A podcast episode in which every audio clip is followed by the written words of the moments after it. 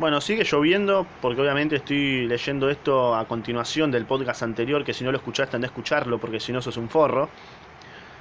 En, este, en esta ocasión de mitos griegos, mitos griegos, voy a leer el mito o la historia de Ceres y Proserpina. No tengo idea, acá, acá sí que no tengo ni la más puta idea de nada, porque por ejemplo el anterior de Eco y Narciso, bueno, más o menos Narciso lo, lo, tenemos todo, así como culturalmente lo tenemos en la cabeza, pero Ceres y Proserpina no tengo ni la más puta idea de quiénes son. Así que voy a comenzar, no antes sin decirte que bienvenido a este ámbito podcastero y que te vayas a tomar un vasito de manados de uva, ¿ok? Si no sos de este país y no sabes lo, lo, que, lo que es una manados de uva, bueno, googlealo porque es una gaseosa muy muy estrafalaria de nuestro país argentino y que no tienen coronavirus. Así que vayan a comprar manados de uva. Comienzo con este podcast. Un buen día, Proserpina, la joven doncella de la primavera, se encontraba recogiendo flores con su madre. Ceres, la diosa de las cosechas. Ok, entonces Ceres era la diosa de las cosechas, Proserpina la de las primaveras, de la primavera, ¿no? Son madre e hija, o sea, perfecto.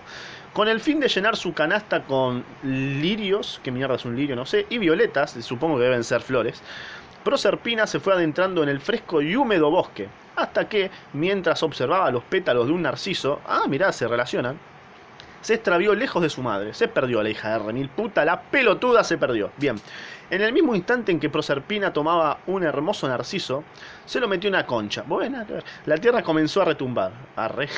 De pronto, el suelo se abrió, destrozó capas de lechos y arrancó de raíz árboles y flores. Perfecto, me encanta. Destrucción y anarquía. Luego, brotando del fondo de la tierra, apareció Plutón, dios del Averno.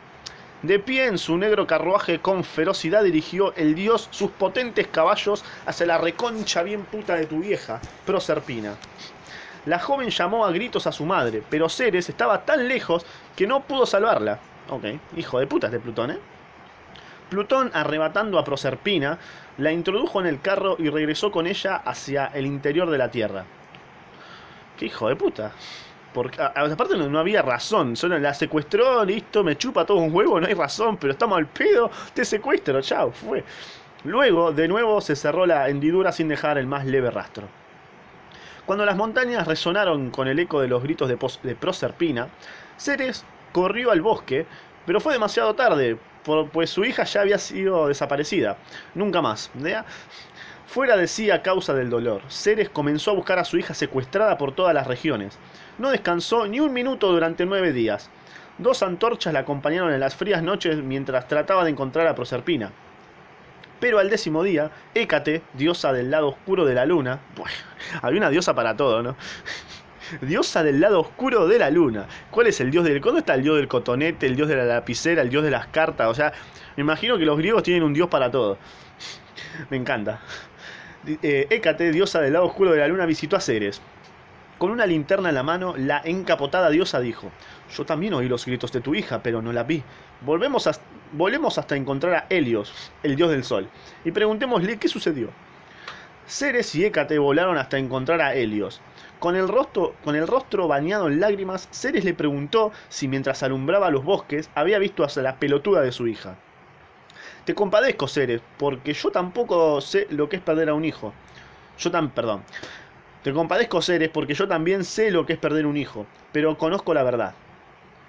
Plutón quería a Proserpina por esposa, así que le pidió a su hermano Júpiter el consentimiento para raptarla. ¿Por qué le pedía consentimiento para secuestrar a alguien, viste? Este se lo concedió y ahora tu hija reina con, reina con Plutón en la región de los muertos. Así porque sí, viste, no nos importa cuál es el contexto. No, no. La queríamos secuestrar, viste, para que se case y ya está, no, no hay mucha. Eh, o sea, no le busque sentido. Gritando de rabia, Ceres levantó los puños y hacia el monte Olimpo. Levantó los puños hacia el monte Olimpo y maldijo a Júpiter por haber propiciado el rapto de su propia hija. Y sí, obvio, ¿no? Luego regresó a la tierra y disfrazada de anciana, comenzó a vagar de ciudad en ciudad. Bien, perfecto. Un día, mientras descansaba cerca de un pozo, vio a cuatro princesas que venían en busca de agua, y al recordar a su propia hija comenzó a llorar. Pobre, ¿no? Alto trauma, bro. ¿De dónde vienes, anciana? le preguntó una de las pelotudas de las princesas. Unos piratas me raptaron y yo escapé, dicho Ceres. Ah, chamullera. Ahora no sé en dónde estoy. Arre. Las princesas sintieron piedad de ella y decidieron llevarla al palacio. Una vez allí, mirá ese trueno, papá. Debe ser eh, Poseidón. Una vez allí, mirá otra vez. Una vez. Da, dejá- dejame hacer el podcast, la concha de tu madre. No, no, me, no, me, no me retumbe, boludo. ¿No te gusta como lo leo? Bueno, morite. Las princesas sintieron piedad de ella y decidieron llevarla al palacio. Una vez allí, la reina madre sintió que sintió una simpatía inmediata por la diosa cuando, cuando vio cómo ésta trataba a su bebé, el príncipe. Así que le pidió a Ceres que se quedara a vivir con ellas y que fuera el alma, el ama del niño, lo que ésta aceptó complacida. Ceres fue encariñándose tan profundamente con el bebé que la sola idea de que un día pudiera llegar a viejo y morir le era insoportable. Bueno, ya pensaba en eso, pará, boludo, bebé. No pienses que se va a morir la concha de tu vieja, para un toque. Todos los mambos tenía Ceres. Decidió entonces transformarlo en Dios. Ah, repiola. Todas las noches, mientras la gente dormía, derramaba por su cuerpo un líquido mágico mm, y lo ponía luego al fuego, ¿ok? Muy pronto el príncipe comenzó a parecerse a un dios. Todos admiraban su fuerza y su belleza. La reina, preocupada por los cambios de su hijo, se escondió en los aposentos del niño para espiarlo a él y a Ceres. Y cuando vio cómo ésta lo, lo ponía en el fuego, gritó como una hija de remil puta pidiendo auxilio. ¡Estúpida de mierda! exclamó Ceres, retirándolo de la llama. Iba a ser de tu hijo un dios. Hubiera vivido para siempre. Ahora no será sino un pelotudo más. No va a ser más que un gil laburante. Igual que todos los demás. El rey y la reina se dieron cuenta, entonces, de que el ama del niño era Ceres, la poderosa diosa, la poderosa diosa de las cosechas, mira esas técnicas, y quedaron aterrorizados. Solo os perdonaré, dijo Ceres, si construís un gran templo en mi honor. Luego le enseñaré a vuestro pueblo los ritos secretos que propicien el crecimiento de las mies. De las mieles debe ser, ¿no? Al amanecer, el rey ordenó la construcción de un gran templo en honor, en honor de la diosa, pero una vez terminado, Ceres no reveló los ritos secretos, la recagaba.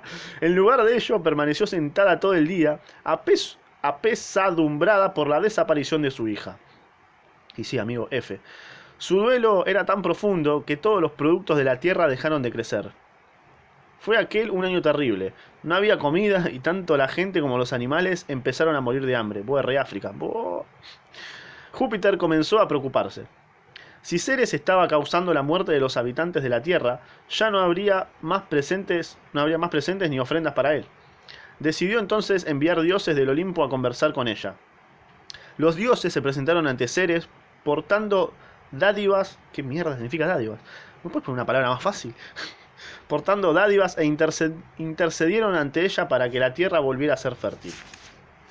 Bueno, está bien, bro. O sea, obviamente si no hay cosechas nos morimos todos, así que más no- o sea, no le queda otra. Imagínate tener el laburo de ese chabón, de ese dios, ¿no? Bueno, vas a tener que convencer a, la, a esta diosa, ¿viste? Para que básicamente no se acabe la humanidad. Alto laburo, bro. Nunca lo haré, respondió. Nunca más. Mientras mi hija no haya regresado a mí, sana y salva. Qué hincha pelota que sos, Ceres. Dejá, ya está muerta, ya está. Basta. Júpiter no tuvo otra alternativa que mandar a su hijo Mercurio, el dios mensajero. El dios mensajero, qué dios de mierda. Mirá, mirá que hay, muchas cosas para ser dios, pero ser el dios mensajero, dejate de joder. Para que buscara a Proserpina y la hiciera regresar al lado de su madre. Errando por las profundidades del Averno, otra vez está ahí Poseidón. Profundidades de- ¿Quién es el dios del trueno? Buena idea, búsquenlo. eh, busquen quién es el dios del trueno y coméntenlo acá abajo. Errando por las profundidades del Averno, Mercurio recorrió cavernas humeantes y oscuras en donde pululaban espectros y fantasmas hasta llegar al brumoso salón del trono de Plutón y Proserpina. Aunque la doncella parecía aún asustada, se había acostumbrado tanto a la pija de- de Plutón que ya casi no recordaba la vida en la Tierra. Tu hermano, Júpiter, te ordena devolver a Proserpina a su madre, le dijo Mercurio a Plutón. Si no lo haces, Ceres destruirá la Tierra. Gran trato, amigo. Plutón sabía que no podía desobedecer a Júpiter, pero tampoco quería dejar ir a su esposa para siempre. Así que dijo, podrá irse, pero primero quisiera hablar con ellas solas. ¿Apa? ¿Qué pasará? Dale, ¿por qué llueve tan fuerte la concha de tu madre? No puede ser una lluviecita leve, no, no, fuerte tiene que ser. Y tengo que alzar mi voz, porque si no, no vas a escuchar una mierda. Bueno, quiero hablar con ellas solas. Cuando Mercurio desapareció, Plutón le habló a Proserpina con dulzura. Bien. Y le dijo lo siguiente. Si te quedas, serás la reina del Averno, y los muertos te honrarán en gran medida. Bueno, Mientras Proserpina miraba a los ojos al dios de los muertos, comenzó a recordar vagamente la alegría del amor de su madre, las flores salvajes del bosque y los prados abiertos y soleados. Prefiero regresar, suspiró. Plutón asintió y luego dijo, Está bien, andate a la concha de tu madre. Pero antes de partir, comete esta poronga. Vos le decía, pero antes de partir, come de estas pequeñas semillas de la granada. Es el alimento de las profundidades y te traerá buena suerte. Bueno, eran re maduros, viste. Sí, bien, te querés ir, perfecto. Eh, dale, más 10, amigo. Proserpina comió las diminutas semillas y luego el negro carro de Plutón partió con ella y con Mercurio. Los dos potentes caballos atravesaron la seca corteza de la tierra y luego galoparon por el árido campo hasta llegar al templo en donde Ceres lloraba por su hija. Seguía llorando, no paraba. Cuando Ceres la vio acercarse, descendió como River, corriendo por la, por la ladera, mientras Proserpina saltaba fuera del carro y se echaba en los brazos de su madre. Mientras ahora está lloviendo como la puta que te parió, todo el día estuvieron hablando emocionados de todo lo que había sucedido durante su separación. Pero cuando Proserpina le dijo a su madre que había comido las semillas de la granada, la diosa escondió la cara entre las manos y comenzó a lamentarse con angustia. ¿Qué hice yo? gritó Proserpina. Comiste el alimento sagrado del Averno, la concha de tu madre, y ahora tendrás que volver a vivir con Plutón tu esposo durante la mitad de cada año. Ah, está bien. La lo recagó Plutón. Plutón son todos los hombres. Bueno. Y así fue como se crearon las estaciones. Ah, mirá vos. Claro, porque primavera se fue. Ah, está bueno este mito, bro, ¿eh? Y así fue como se crearon las estaciones. Cuando llegan el otoño y el invierno, la Tierra se vuelve fría y árida porque Proserpina está viviendo en las profundidades con Plutón.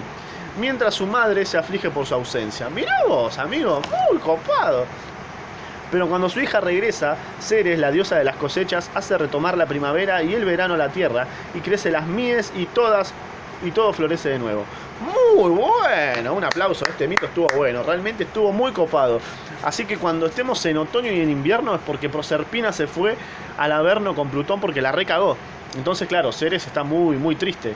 Este mito está muy bueno, amigo. La verdad que es uno de los mejores que leí hasta ahora. Está muy copado. Así que cuando estés en verano, eh, es porque Ceres está contenta, porque está con Proserpina y volvió la boluda. Así que nada, este fue el mito de Ceres y Proserpina. Está muy copado, es el, mito de las estaciones del año, debe ser. Así que nada, espero que les haya gustado. A mí me encantó. Así que yo me daría un auto like.